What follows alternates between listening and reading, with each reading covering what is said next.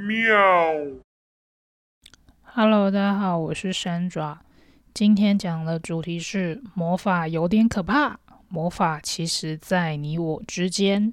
我发现一件非常有趣的事，只要我在赖的贴文墙那边写到关于魔法蜡烛的事情，通常呢，蛮大的几率就会被检举，然后赖就会把我那一则贴文下架。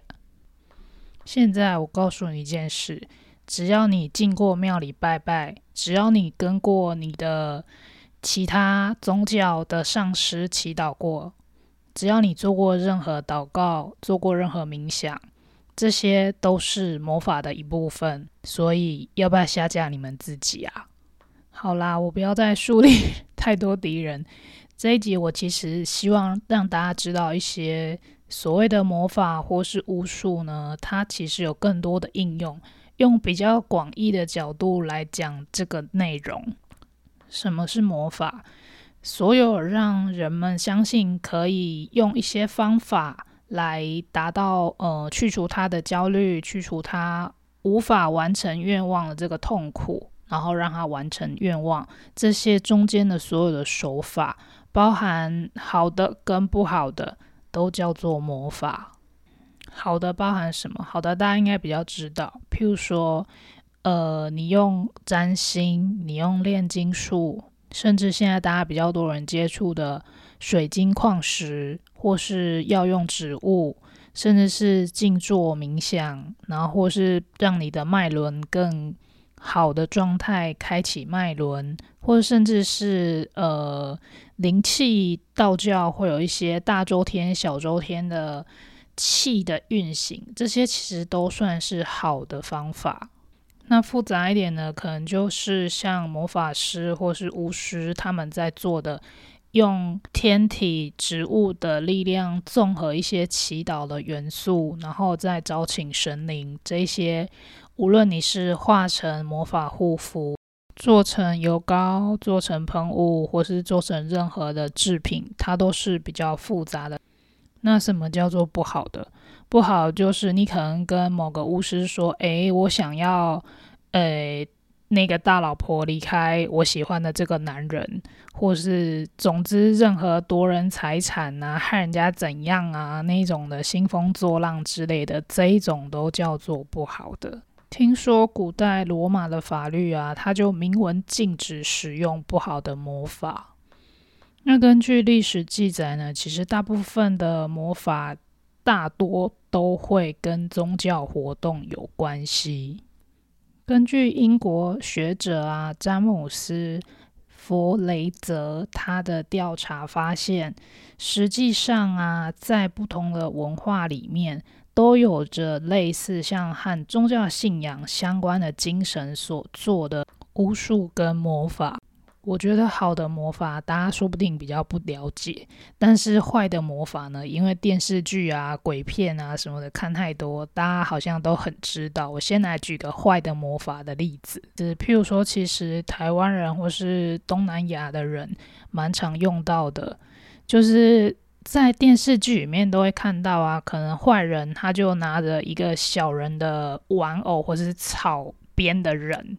然后在上面写上这个人的名字，然后可能在他头的地方钉一个钉子，那这个人就头痛。这种这就是以物理形状的类似来做的魔法。那另外一个不好的例子，有些人应该都听过，比如说有些长辈会叫你说：“诶，不要把剪过的指甲放在外面让别人拿到，或者是也不要给陌生人你的头发。”这一类的就会是比较属于连结性的魔法，因为让在魔法的元素里，就会让相关的人士有实际上保持某种连结。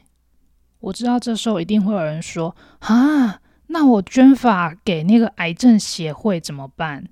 不用紧张啊，你是做好事，你又不是要伤害人，而且癌症协会也是真的把你的头发拿去。制作成假发，然后给其他真正生病需要的人，因此这个是一个非常好的善的循环，它不在坏的魔法里面，所以千万不需要紧张。那我前面就只是举了几个大家比较有印象不好的魔法，是因为我说过大家都只知道不好的魔法，就把魔法当成是一个很可怕的东西。而真正来说呢，其实在运用上，大多数的巫师跟魔法师还会加入其他的元素，譬如说像是宗教的祈祷，因为我刚刚说了嘛。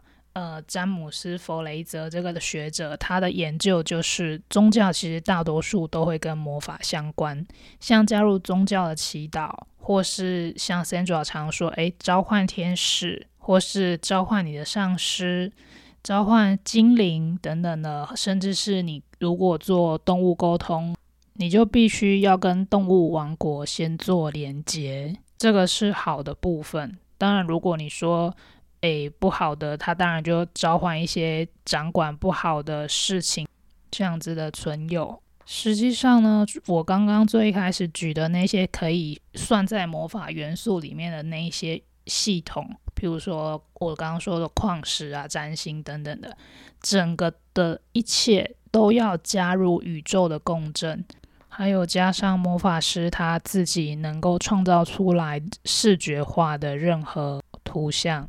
以及最重要的就是，当你创造出一个魔法商品的时候，使用的人他所跟这个魔法商品能够达到的身体跟心灵相和谐一致的状态的时候，这个才是一个完整的魔法。所以你是使用的人，你也在这个魔法的一份子。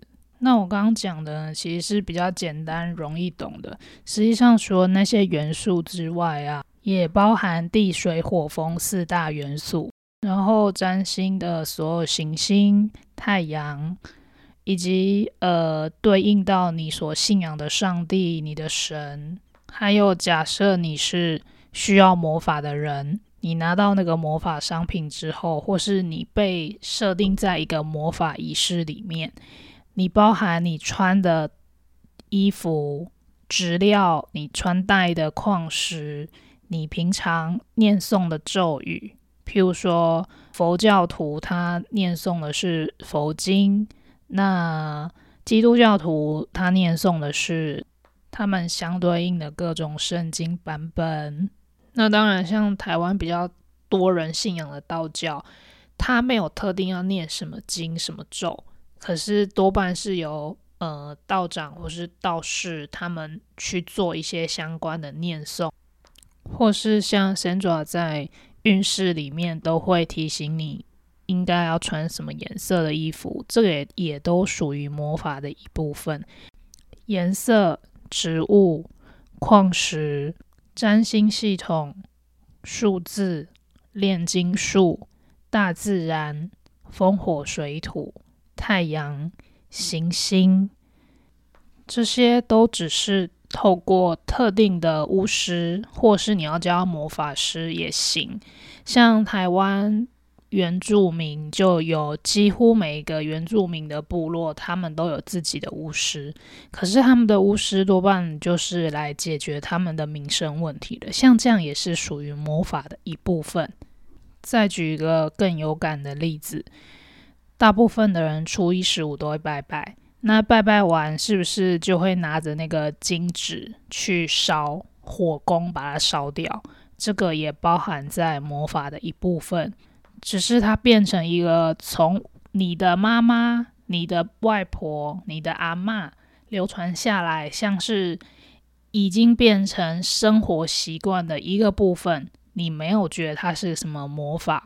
那你听到“魔法”两个字，你就会觉得哎呀，好可怕。实际上不是，这些东西完全存在我们生活里。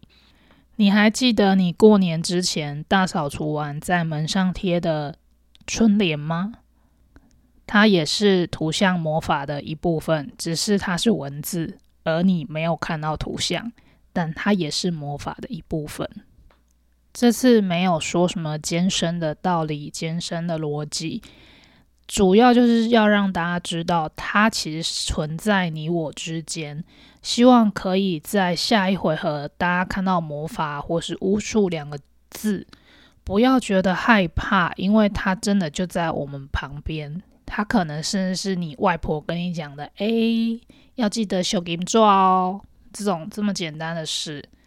希望大家都能够更了解魔法，也对魔法更友善，因为它就是古人的智慧，如此而已。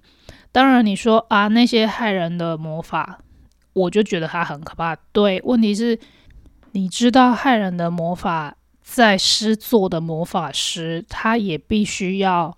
小心这个魔法所反弹的诅咒嘛，所以要施行害人的魔法，其实这个魔法师他本身的稳定状态要更高。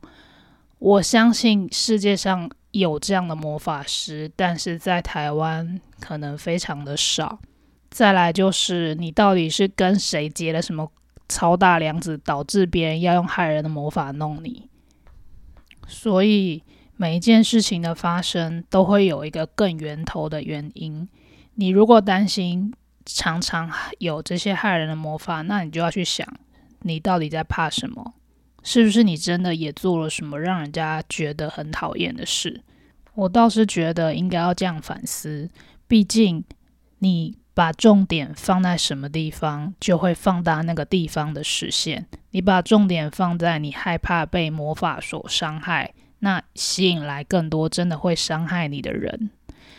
我期待每个人都能够活在像古代亚特兰提斯时代，每个人都能够用心电感应去沟通，每个人也都能够使用矿石来治疗身体的疾病，每个人也都能够用矿石、用动物来疗愈自己的内心。那个是一个非常更好的世界。魔法的一切源头就是一切的共好，所以希望你能够了解我今天讲解这一集的目的。你也有什么想听的主题吗？都欢迎你留言告诉我。如果你是 Apple Podcast 的用户，也欢迎帮我评论星星哦。拜拜。